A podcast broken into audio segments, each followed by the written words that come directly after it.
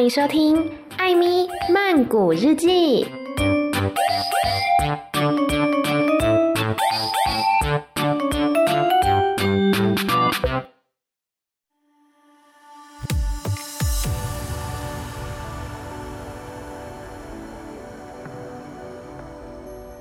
萨迪卡，米娜卡，今天是《艾米曼谷日记》第三季的最后一集，同时呢，也是要来做一个回顾跟分享啦。那之前有说过是要在三月七号上这一集的，但因为种种种种的原因，总之呢，就拖到了现在才上了。好的，话不多说，赶快来回顾本季的前十名吧。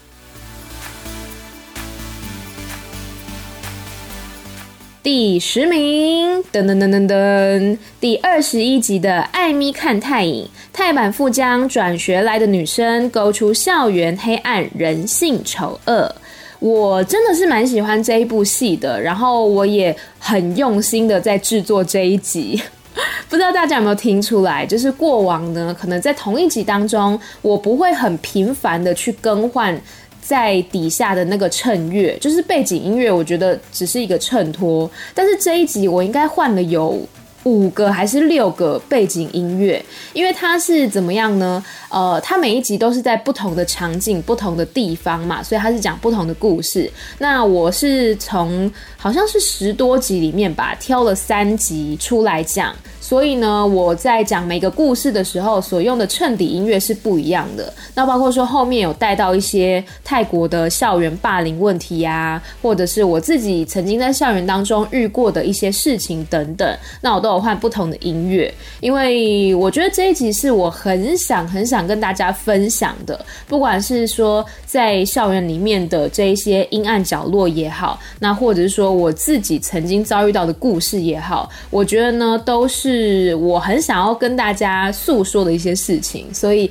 特别用心的制作。不是说别集不用心啊，只是说这一集呢，真的是花了很多力气。然后它好像也是第三季当中那个时间最长的一集，它有一个小时又十七分钟。我那时候剪完的时候也是觉得非常的累。那因为这部戏当中呢，它不只是讲述，比如说在校园里面，或是在家长身上，在老师，或者是在学生身上。的一些黑暗面，那它其中有一个故事呢是比较温情的，我也非常的喜欢那个故事，所以还是很推荐大家可以去看看这一部戏。不过我有听说，就是听众朋友呢，有一位他跟我讲，他听了这一集之后，就去实际上看这一部戏，就他觉得好像听我讲觉得比较好看，实际上看呢，似乎就哎、没有那么的好看这样子。我觉得见仁见智啦，因为我自己还是很喜欢的。然后这一部戏呢，转学来的女生，听说在今年中会上第二季，我个人也是非常的期待。这个是第十名。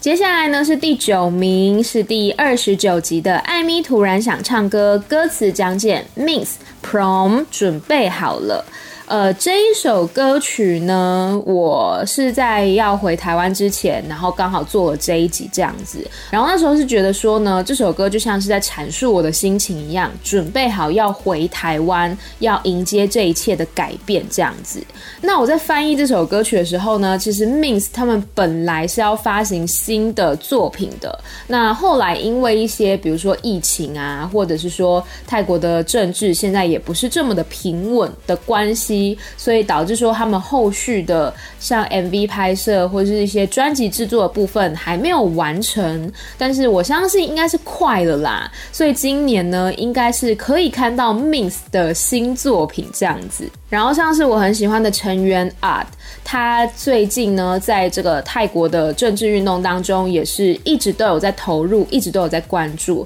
不管是在各个的媒体上面会看到他，或者说他自己的社群平台，他的 Instagram 上面也都会一直分享说，这些泰国的抗议是在抗议什么，或者说泰国的警方他们做了什么事情，在他的这个平台上面，其实都可以看到他站出来发声。那我觉得这对于一个公众人物来讲，是特别是对于一个演艺工作者来讲，我觉得是蛮难得的一件事情，因为可能很多的演艺工作者会觉得说，我两边都不要得罪，或者是说，呃，会害怕被封杀啊什么的。但是我觉得他一直都很勇敢的去坚持自己的立场，我觉得蛮值得尊敬的。这个是第九名。第八名呢，是第二十三集的艾咪突然想唱歌，歌词讲解 One One Band 呀，Non 想睡觉。不知道为什么在第三季的时候，好像歌词翻译突然人气颇高的，突然有蛮多朋友会想要收听这个单元。呃，可能是因为我有在里面。不只是翻译歌词，又有加入一些，比如说这个音乐品牌的介绍，还有这个乐团的相关介绍等等的。那这个 One One Band 呢，他们最近是没有什么新作品，所以好像也没有什么可以跟大家分享的。总之就是一首，当时因为觉得很想睡觉啦，所以就翻译了这首歌曲。不过他们是蛮有才华，而且我觉得他们的风格是很活泼逗趣的，所以有兴趣的话也可以去听一下他们的歌曲。他们是 One One Band，One 就是一二三那个 One。再来第七名是第十八集的艾咪泰日常，煎煮问府从头吃到尾，充满美食与宝石的月亮之城。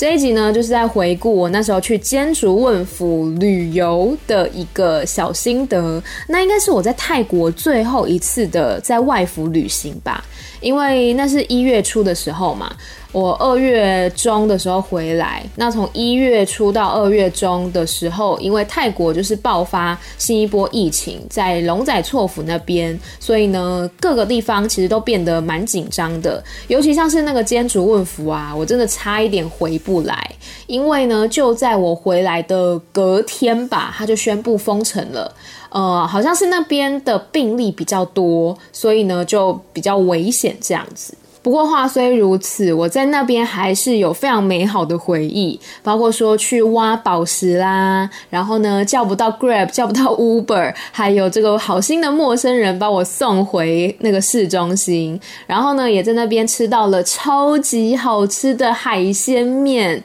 天哪，那个酸辣海鲜面，可能我会永生难忘。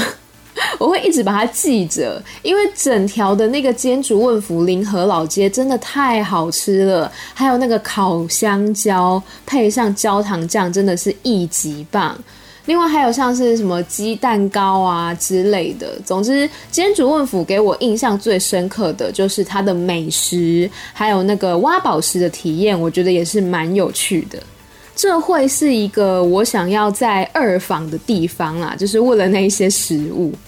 第六名，第七集的艾咪太日常，不怕不喜欢，就怕听不完。朝圣 Big Mountain 大山音乐节，大山音乐节呢，好玩是好玩，但是表演本身我并没有说有多么深刻的印象。主要是因为我不断的在会场里面穿梭，因为它有很多个舞台嘛，然后它的场地又超级大。那我事先就列出来我想要听的团，想要听的这个表演者，所以呢，我就是很像在赶场一样，我比表演者还要忙诶，到处穿梭这样子，所以就我几乎没有完整的看完一个歌手或是一组乐团的表演。嗯，我觉得这就是取舍啦，因为我。想要多看到不同的人嘛，所以我就是到处的走动。那有些人他可能是比较喜欢在同一个舞台从头看到尾，我觉得这样也很棒。主要是因为人很多吧，所以你要看的话，好像也没有办法说很近很近的看，只能看大荧幕之类的。有啦，最后看的那个表演是 Gas Nova 的，然后我不知道为什么我就走到超前面去，就是肉眼还可以很清楚的看见他们在表演的那一种。然后现场我记得就是非常非常的拥挤，有很多的这些卖食物的摊贩，然后但是每一摊都在排队。然后另外一件事情就是那个水啊都要在里面买，然后每一瓶呢都是二十泰铢，不然就是要买可乐那一些的。我那时候就觉得真的是很坑欸，就你没有办法带自己的水进去，可能也是因为安全考量。然后第二个是因为就是赞助商嘛，所以必须要让他们转一下。Anyway，我觉得可以现场的听到这一些，呃，以前只能在可能 Spotify 或是 jokes 上面所听到的泰文歌，还有这些泰国歌手，现场的看到他们表演，我觉得还是很棒的。但是如果可以的话，我觉得可能跟朋友去吧，会比较好玩。因为像我旁边有很多人，他们就也没有在认真听台上的表演，只是随着音乐可能聊天啊、唱歌啊、吃东西。那个气氛其实是很棒的。只是比较可惜的呢，是因为后来好像防疫的关系，所以整个活动是有提前结束，然后包括说最后那几个小时，整个时间表都大乱掉，所以那个本来我们拿到的那个手册啊，它上面印的时间就都不准了。那像是比如说我很喜欢的 Min Band，我就只听到他们一首歌曲，然后还有 Polycat 我也没有看到，Slot Machine 也没有来，就都是因为这个防疫的关系。后来整个表演就提前结束了，这是我觉得比较可惜的地方啦。以上呢就是第十名到第六名，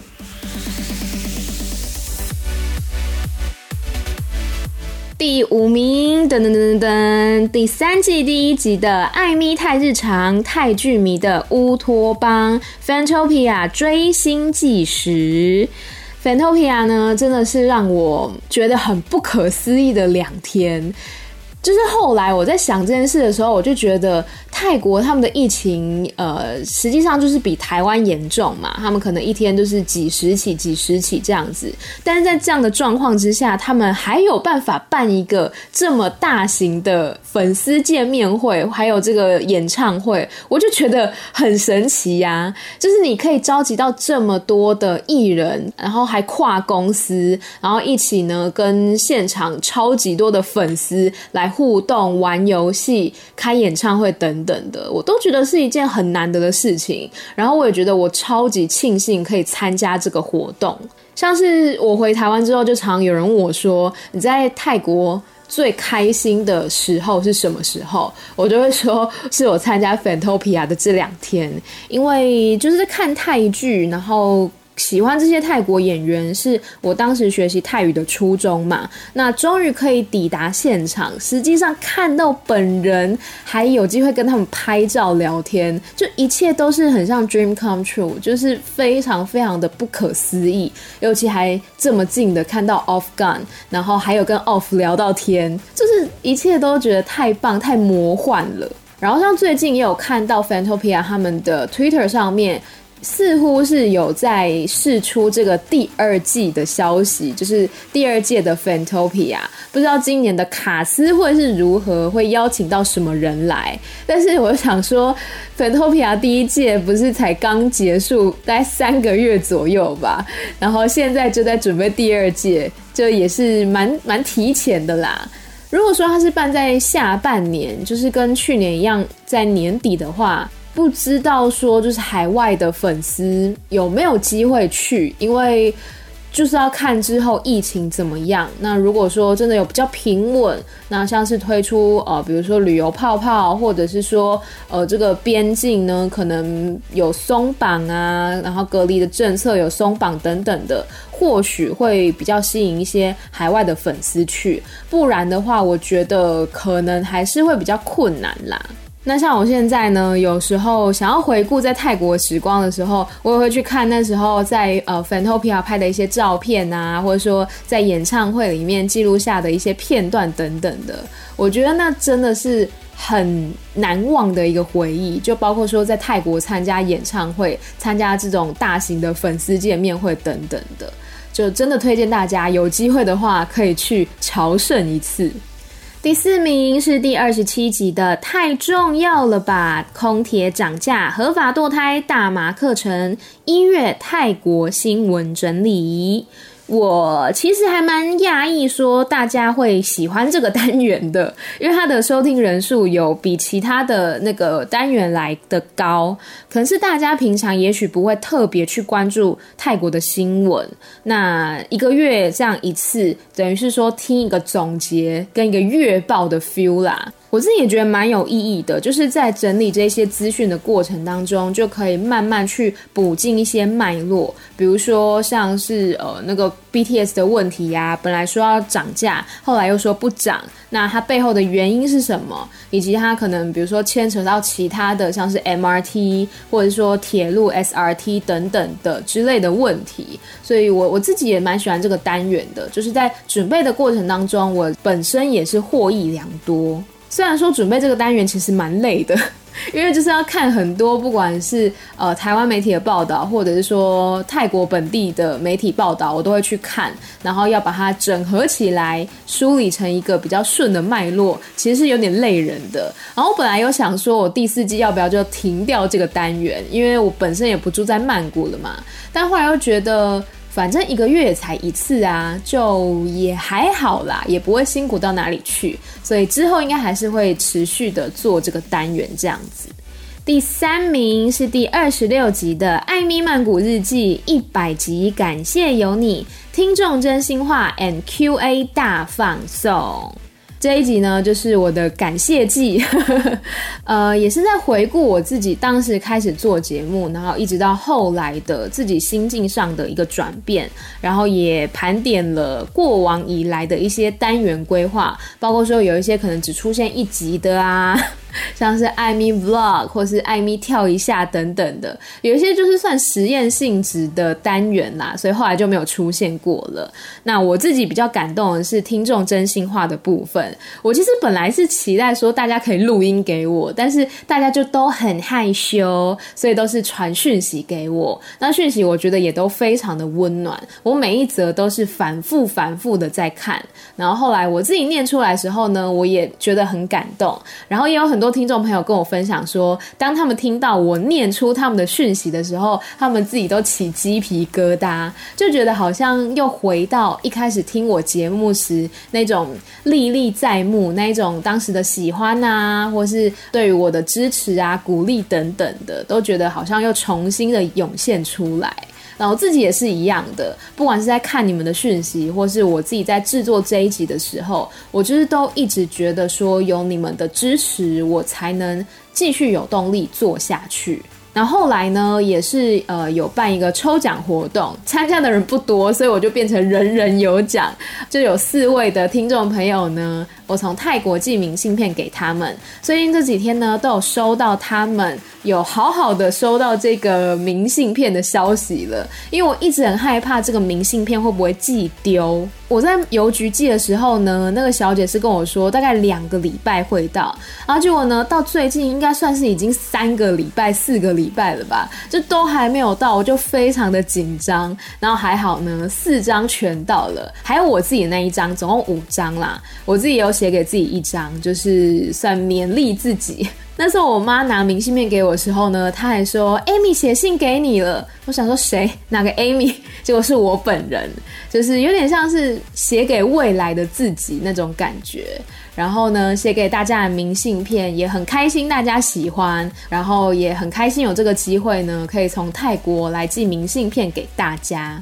总之呢，这个一百集回顾对我来讲也算是一个里程碑啦。然后呢，他在第三季里面呢是第三名，第二名是第三十二集的《艾咪泰日常》，我回来啦！泰国最后时光加回台隔离第一周，我其实有吓到，为什么这一集的收听人数有这么的高？可能是大家会好奇说隔离的。情况是怎么样，或者说搭飞机的状况啊，还是说去做那个核酸检验报告的那个情形是怎么样的？可能大家会好奇，但其实我好像前面都在回顾我最后一周在泰国做了什么事，就去一些我很喜欢去的店啊，像是正良明珠心。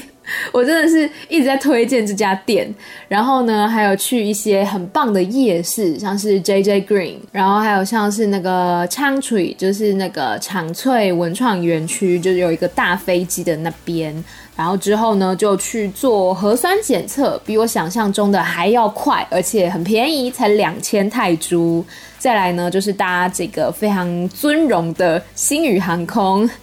整台飞机的乘客只有六个人的星宇航空，然后回台湾的之后呢，就是开始我的隔离生活。我的隔离生活其实我觉得一点感觉都没有。很多人都会觉得说被关在家里很痛苦啊什么的，我真的是没有感觉，因为我每天都忙着在整理房间，我房间就整理了八天，所以就每天都你知道啊。早上开始整理，然后整理整理，就下午就晚上了，就觉得哎、一天又过去了。所以我自己是没有感受到那种不能出去的痛苦啊，或者是怎么样的。我是过得还蛮舒适的。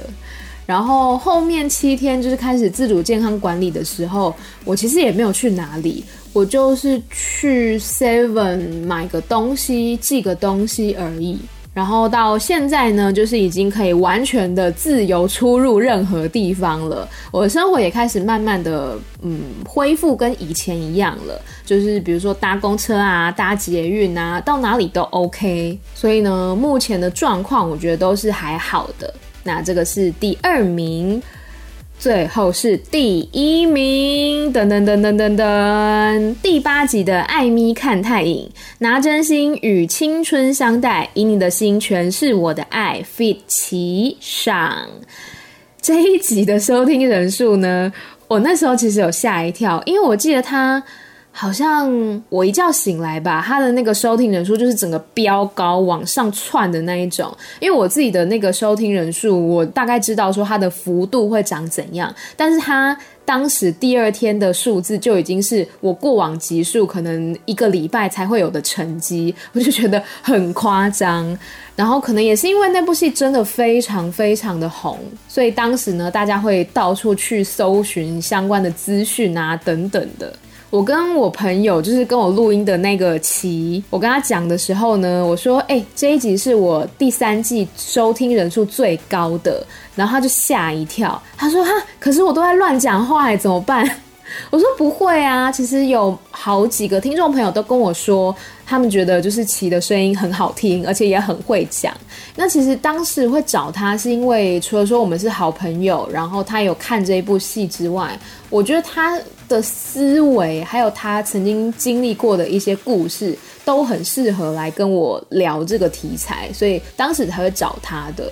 然后其实当时我们聊了应该有我忘记了两个小时还是三个小时吧，所以最后呢，我就把它拆成两集。呃，上下集这样子，然后这个上集呢是第三季的第一名嘛，下集呢那个成绩就差很多，你看他甚至没有进入前十名，下集呢是第十一名，就也不差啦。但是我就想说啊，大家上集都听了，就是下集可以顺便听一下啊，因为下集呢其实它有一些网友投稿的部分，我觉得也蛮有趣的，就是问大家，如果你是剧中的角色的话，你会怎么样做，或是你会怎么样选择？那这个部分呢，有台湾的网友，也有泰国的网友来投稿，我自己都觉得还蛮有趣的，所以也是希望大家可以来听听看下集，下集也是不错的。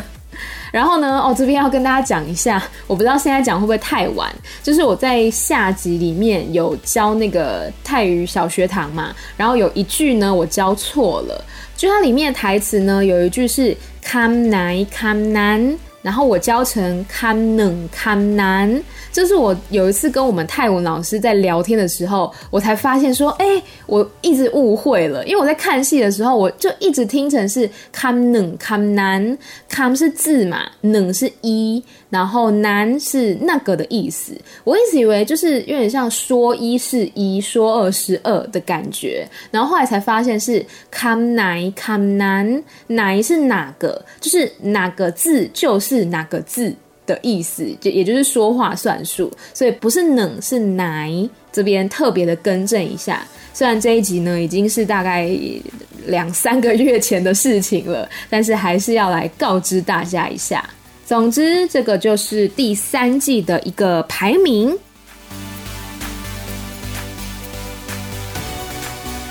那照例呢，我们也是要来回顾一下，就是不分季排名的状况是如何哦。不分季排名呢，其实后来它的数字是有一些洗牌的。好，我们先来看一下这个榜单。不分季的第十名呢，是第二季最终回闲聊加真心话加鬼故事一次送上，这是第二季的最后一集哦。然后第九名呢，是第二季的艾咪泰日常家乡的故事自己说，走入泰北华人村的历史与风光 feat. 乐思署，这个是当时访问这个乐思署，就是在台北推动这些教育啊，然后还有文化保存的团体。然后跟他们访谈的一个过程，这是不分季的第九名。那第八名呢，是刚好提到过的第三季的一月泰国新闻整理。第七名呢，是一百集的感谢季。第六名是第二季的深度旅行，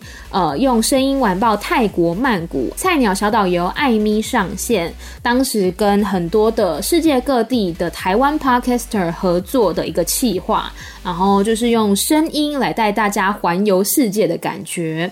不分季第五名是第二季的第十一集，艾咪太日常报上你家本命来，日泰饭圈迷妹超欢乐对谈。后来我发现，就是有一些可能是新的听众，他们在初次的听到这一集的时候就很兴奋，然后还有来我的 Instagram 留言给我，就说他的本命也是 Off Gun。我就觉得很开心，可以找到同好，然后我就立刻推荐他去听 Fantopia 那一集，有一点像是你知道一个圆梦的过程，就原本只是在谈论说啊有多么喜欢这个明星，到后来呢，实际上到现场去看到他们那个中间心情的转折呢，我相信只要是迷妹就会懂。再来第四名是第三季的，刚刚讲过泰国的最后一周，还有回台第一周。不分季第三名，唯一一个第一季的入榜了，就是艾米突然想唱歌，刚刚的 One Gaydam 搁浅的金鱼，他掉到第三名了。各位朋友还记得吗？前两季的时候，每一次盘点他都是稳居冠军宝座，结果现在他竟然掉到第三名。那我们看一下，到底是谁超过了他呢？不分季的第二名。竟然是刚刚有提到的《隐隐的心全是我的爱》的上集，我觉得这个很难得哎，因为你想想看，从第一季到现在，可能第一季它的时间比较久嘛，所以它累积的收听人数应该是比较多的。但是呢，这一集它是第三季的节目。比较新的节目，结果还可以冲到不分季的第二名，我就觉得影迷们的力量真的是很可怕。他好像现在第二季也已经开拍了吧？然后那时候我看到他们的那个开镜照，女生只有一个，所以就不知道他会是一个什么样的角色。但是我就很不想要看到那一种，你知道。误会啊，然后又吵架，然后最后又和好。我其实蛮讨厌看到这种剧情的，因为很多戏它到第二季都会走向这样子。比如说像呃《与爱同居》《真爱墨菲定律》，他们就是第二季变得开始说有人要破坏谭跟台他们的感情，然后所以就是会让观众们看得很生气的感觉啦。我自己是不喜欢这样的剧情，我会比较希望看到说两个主角，比如说他们。从高中到大学，他们心境上的变化，或者说他们有什么样的成长，然后各自的转变等等的，就我不希望是误会又吵架又和好，就我觉得有点深呐、好，最后呢是不分季的第一名，我觉得大家一定没有想到，我也没有想到，我一直觉得是不是这一季的那个数字出错，但是我去问后台，他们说没有错，就是数字是对的，然后就觉得好吧。就我还是蛮纳闷的，是第二季的第十集，艾咪突然想唱歌，Tamarin 乐团的《Fan 多用 A 级情人》这一集的数字为什么会觉得很奇怪？是它的数字呢，几乎快是不分季第二名的三倍吧？我就觉得。也没有到这么夸张吧？这首歌也没有说红成这样啊，应该没有比那个搁浅的鲸鱼还要红，但是它的下载次数呢，就是异常的高，我也不知道为什么，可能大家真的很喜欢这首歌曲。总之呢，这就是不分季的前十名，然后我们简单的来看一下收听群众的分布。第一名呢，依然是台湾，那在台湾里面的前五名。第一名是台北市，有百分之五十五，就等于有一半呐、啊，我有一半的台湾听众都是呃在台北的人。然后第二名呢，新北市百分之八点四，第三名高雄百分之六点五，第四名台中百分之六点二，第五名桃园百分之五点九。接下来看国家的第二名，国家的第二名是泰国，泰国的第一名是曼谷，百分之三十五点九，第二名呢是北兰府三姆布拉干，百分之六点四，第三名是琼布利，百分之六点二，第四名是那空巴同佛统府，百分之五点六，第五名是孔耿孔敬府，百分之四点七。其实我不知道有没有问过这个问题，就是我一直很好奇啊，在泰国的听众朋友，你们是台湾人吗？就是你们是说华语的人吗？还是因为我有听说有一些是泰国人，但是是在学华语的，然后有听我的节目，所以我真的我真的很好奇耶。就是还在泰国的听众朋友们，Hello Hello，萨瓦迪卡，有听到的话呢，可不可以就是到那个 Instagram 或者是你留言给我，告诉我一下你们是台湾人吗？还是还是还是泰国人？我我真的很好奇。好，第三名是香港百分之四点一，第四名中国百分之二点八，第五名是美国百分之二。后面呢还包括说有新加坡、澳洲、马来西亚、加拿大、日本等等的，都非常感谢世界各地的听众朋友们，Thank you very much，ขอบคุณค่ะ。再来看到的是性别跟年龄的分析哦。 嗯，男性有百分之二十五，女性有百分之六十四，非二元性别百分之二，未指定有百分之九。年龄层呢，零到十七岁是没有的。我没有青少年听众是吗？十八到二十二岁百分之八，二十三到二十七岁百分之二十九，二十八到三十四岁百分之三十二，三十五到四十四岁百分之二十六，还有四十五到五十九岁是百分之三，然后有百分之一是 unknown，可能是没有填那个资料，所以没有数据。我看了一下，就是我最多的那个收听族群，就是二十八岁到三十四岁这一个族群里面，其实男女比例反而是比较均衡的。但是像是二十三到二十七岁这个族群呢，它的比例就是失衡的非常严重，女性听众超级多，男性听众只有一点点这样子。哦，然后对，现在还多了一个数据，是可以看大家收听的时段。最多人收听的时段其实就是我更新的时候，一三六的晚上十点钟就会一更新，大家就会去听。因为其实那时候我有想过说要不要改上架的时间，就一来是我觉得十点好像有点晚，就是你要早不早，要晚不晚，感觉是大家要睡觉的时间，但是又有点早。所以就就我不知道哎、就我那时候其实有有点想说，要不要改成中午还是下午之类的，但后来又觉得其实还好，因为像我现在睡前也是会听 podcast，然后就睡觉，所以我觉得应该还好啦，就是会听就是会听，不会听的话，你就算二十四小时推播也不会去听，对不对？所以这就是三季以来的一个小总结，一个小小的盘点啦。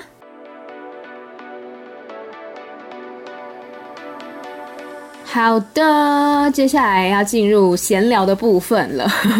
每次盘点完就是要来闲聊一下，来闲聊什么呢？来讲一下我回台湾之后比较不适应的地方吧。我回台湾大概已经一个月，快一个月左右。我觉得最不适应的地方就是天气，因为在泰国就是随随便便都可能你知道二十几度、三十几度在飙的，但是回台湾之后呢，就是一个字冷，而且有时候还不是干冷，是湿冷。就下雨天，我真的觉得哦很受不了。我很讨厌这种阴雨绵绵的天气，或是大雨滂沱的天气，我都很讨厌。但在泰国就是晒个衣服啊，一天就干了。我在这边晒了一个礼拜都还没有干，就觉得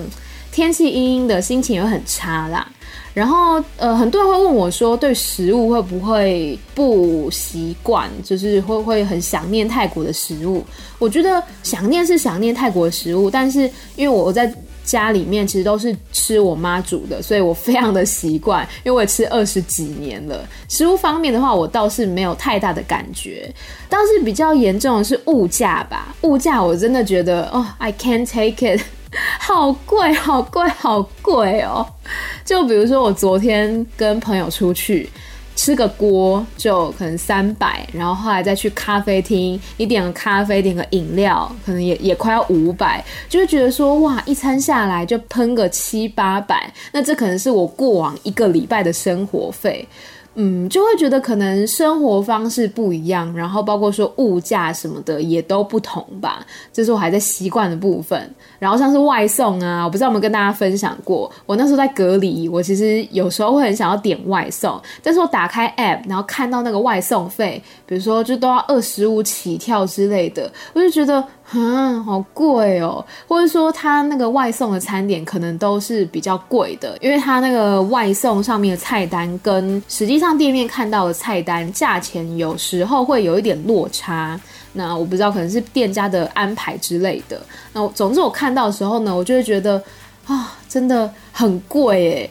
因为想到以前在泰国五十泰铢就可以外送了，而且还不用外送费，就那个餐点本身五十泰铢，它 maybe 本来是四十啦，然后只是外送，它可能加你十泰铢，就也没有很贵，所以就你知道，我就非常想念以前那种五十、七十、八十就可以外送。那现在台湾这个外送的平台呢，它可能上面的餐点随随便便都是八十、一百呀之类的，我就觉得有点点不下去。所以物价呢，是我还在努力习惯的部分。然后呢，我们家附近最近发生一件蛮有趣的事情，就是到晚上的时候，我们家附近会有那个猫头鹰在叫。我妈跟我说，就是以前去年一整年都没有，大概是我要回来的那一阵子才开始有猫头鹰。然后，其实我对猫头鹰的叫声没有什么感觉，是因为在泰国超级多，在泰国那个鸟吼，其实我不确定是不是猫头鹰，只是在泰国真的有很多很多那个鸟的叫声，跟猫头鹰的叫声是很像的，而且它是不只有晚上叫，它白天也会叫。就比如说我们白天上线上课程的时候，老师他们家的那个窗户外面就会有鸟叫，或是我住的那个地方阳台外面也都会有鸟叫，就是类似那个猫头鹰那个呜呜，我不知道有没有大家有没有听过猫头鹰的叫声，就大概是那样。所以我自己也觉得很神奇，搞不好他们真的是跟我从泰国飞回来的也不一定，但不是我带回来的哈。然后再来，最近比较可以分享的就是卖东西。对，因为我开了一个二手的拍卖账号，也不会长期经营，它就只是一个我卖我个人的二手物品。然后包括说我之后可能也有考虑说要再去公馆啊，或是天母摆摊，算是一个好玩的经验这样子。因为反正就是到时候我自己是定三个月啦，三个月内如果没有卖完的话，我应该就会全部捐出去吧。就因为我的目的是不想要让它囤积在我的房间，倒不是说真的想要卖多少钱这样子。那我在最近卖东西的时候呢，会遇到一些比较奇葩的买家。就是说有很多他就是真的给你乱出价的那一种，然后我看到乱出价的，我真的是 kimoji 会很不好。就比如说有一件衣服好了，我好像只穿过一次，然后它原价多少忘记了，可能三四百吧，然后我卖八十，已经够低了吧？这已经不知道是打几折去了。他就问我说四十可不可以？我就觉得说，嗯，有有有必要这样子吗？我这个又不是说穿过很多次，我有写说它是只穿过一次，而且我。全部都是有清洗，然后还熨烫过，我就觉得不能乱杀价。但是后来我妈就跟我讲，有一些人他就是觉得，你知道碰碰运气，maybe 如果卖家答应了，那他就捡到啦，他就赚到这个便宜了。但像我的话，我就是不会屈服，就我不喜欢乱杀价。如果你可能比如说多买几样东西，然后要求一点折扣的话，我会考虑。但是你直接一上来就砍对半，我觉得这有就有点太扯了啦。所以我就是秉持的那一种。我宁愿捐掉，我也不要卖给你这种乱杀价的人。但其实大部分的买家都还是很好的，就都很有礼貌啊，然后呃也都很准时啊等等的。因为像我自己是很不喜欢没有礼貌的人，就有一些他可能劈头就问说，呃。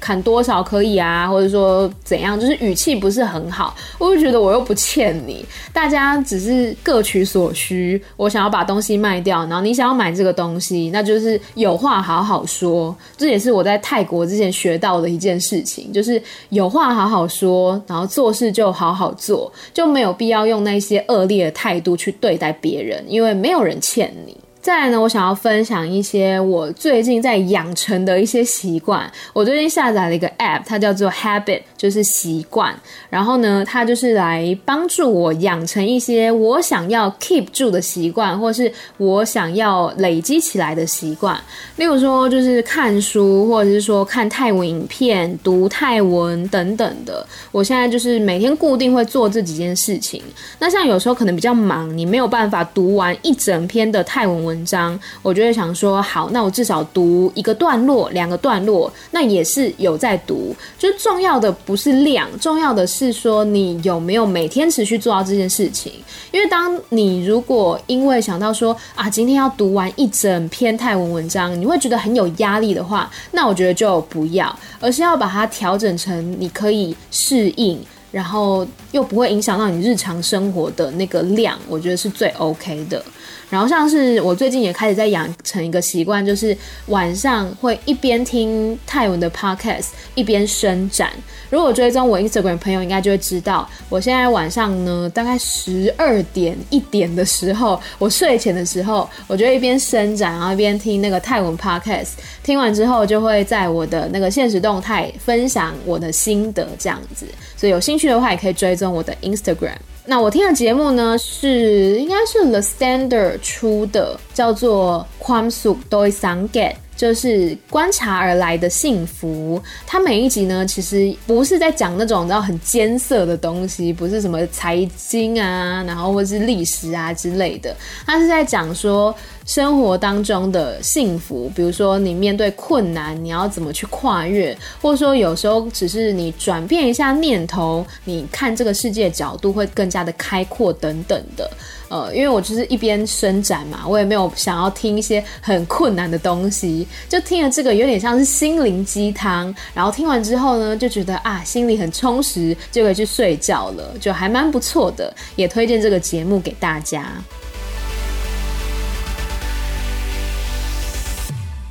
那除了在养成习惯之外呢，还有一些我自己观察到我自己的改变吧。就是我觉得我现在对于任何事物会比较抱持着开放的心态，就不会一开始就评断说啊，这个人一定是怎样怎样，或这件事情绝对是怎样怎样。不会，我觉得比较可以接纳更多的可能性。或者说呢，看事情的角度不会这么的独断吧。例如说，你在电视上看到一些新闻，然后看到呃一个人他可能罪大恶极，然后去比如说抢劫啊之类的，那也许大家都会看到他这个犯法的一面。那当然犯法绝对是错误的，但是我可能会去想说，他会不会背后有什么样的原因？也许他生活困难，或者说他家里面有什么样的状况等等的。当然，再怎么样啊，也不能去做犯法的事情。只是说，去看事情的角度呢，会变得比较宽广一点。那再来就是，我觉得对于人的接触，我不会那么的害怕了。以前我真的是很不喜欢接触新的人，然后也不太会去跟可能你知道很久很久没有联络的老朋友联系。就我会觉得不是讨厌，是觉得很尴尬。然后我是一个很怕尴尬的人，但是像现在我回台湾之后呢，呃，我有跟一个就是买家 买我东西的那个买家，我们就出去吃饭，然后也聊天聊得很开心，我就觉得哎，好像我对于人的态度有比较转变，防备心比较没有那么高，而是会去聆听大家的故事，然后会去了解说他的工作内容是怎么样啊，然后有什么兴趣啊之类的。就觉得还蛮好的，然后像是刚刚讲到很久没有见面的老朋友这件事情，我那时候在整理房间的时候嘛，然后就整理出很多东西，什么笔记本啊、贴纸啊，我就 po 在我自己账号的现实动态，就问说有没有朋友想要，然后呢，就有一个我的国中同学，然后他就呃有传讯息跟我说，哎，他想要那些贴纸，然后可以给我拿，我就说好啊好啊，那等我就是隔离完自主健康管理完之后呢，我再跟他约。就如果是以前的话，我可能会无视。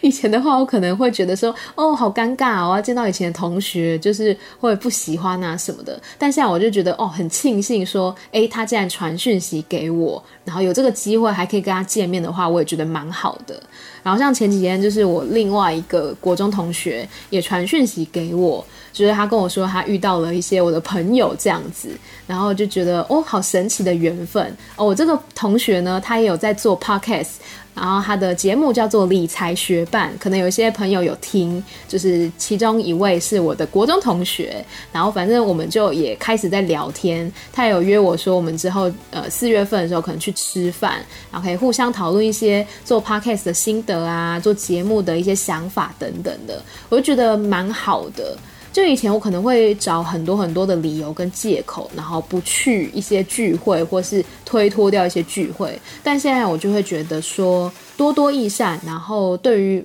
每一段的缘分、每一段接触都会很珍惜，然后也保持着一个比较开放的心态这样子。当然啦，虽然说回台湾一个月，但我还是常常想念起泰国的一切，包括说那个非常炎热的天气，还有。超级好吃的青木瓜沙拉，超级好吃又便宜啊！真的在台湾你怎么找得到那种什么四十块或是二十块的一些餐点？没有啊，尤其在台北市、新北市就会比较困难啦。但是我想到以前真的在泰国，你三十块、四十块你就可以吃一餐了，就会觉得嗯，还是有一些差别的。那除了物价之外呢？我觉得就走在路上的感觉就很明显啊。以前走在路上就是大家都讲泰语，然后路上招牌都是泰文，但现在呢，大家都讲华语，然后街上的招牌都是中文字哦。然后还有另外一个差别是，泰国的房子真的很漂亮，就是颜色很鲜艳等等的。因为像我昨天跟我朋友去逛街，我就说：天啊，台北的房子真的是颜色看起来都很暗沉。就我就看到一些那种，你知道吗？我想不出来，有点像是森森的那种绿色，然后或者是那一种看起来非常老旧、非常不好看的。呃，一些那种深褐色啊，或者是那种灰黑色，就整个看起来很暗沉，没有什么朝气。但是泰国的房子，我必须老实讲，在各个地方我看到的那种楼房，他们真的都是用很活泼、很鲜艳、明亮的颜色，黄色、橘色，还有什么荧光粉红色都有。所以这也是我觉得一个比较不习惯的地方，就是街景啦，街景的感觉是不同的。但是当我在搭那个台北捷运的时候呢，我就深深感觉到啊，台北捷运真的是好便宜呀、就可能同样的距离，在台北捷运只要 maybe 二十四块，在泰国的 BTS 可能就要到四十几、五十泰铢这样子。所以真的还是有蛮多地方是有落差的。然后像我之前也是跟我舅舅讲电话，因为我舅舅以前在泰国有经商嘛，他就跟我说，我觉得你啊之后一定有空的话，你就会常常跑泰国。我就说我也这样觉得，因为在泰国还有很多地方是我来不及去的，我没有去到的。像我就是还有留着我泰国的那个行程表。有一些像什么，呃，达府、南府、立贝岛、乌汶府、董里等等的，就是都是一些我当时有列出来，但是我来不及去的地方，所以我也是很希望说，未来有机会的话，可以再到泰国去，好好把这些地方走一走，这样子。然后呢，第三季大概就是这样，第四季预计应该是四月中吧。四月中会上线，然后也会做一些可能跟泰国比较无关的东西，或者是跟我现在还不确定，所以我没有办法跟大家承诺。但是确定的是说，会有一些跟泰国不是这么相关的东西。那我也是很欢迎大家来听听看，就是可以看看艾咪除了泰国之外，还有一些其他的什么样的面相。都欢迎大家呢持续的来锁定艾米曼谷日记。当然，我的 Instagram Amy 太太 A M Y T H A I T H A I 也欢迎大家追踪，还有我的 YouTube 账号艾米曼谷日记。以及节目本身《艾米曼谷日记》也可以追踪订阅起来。我想过了，我应该是不会改名字的，因为我觉得太麻烦了，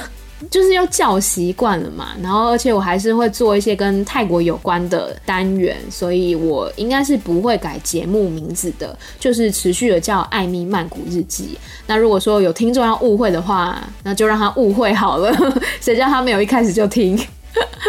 好啦，总之节目就是这样子。再次感谢大家呢，这个第三季的收听，第四季也请大家多多指教了。那我们就第四季再见喽，拜拜。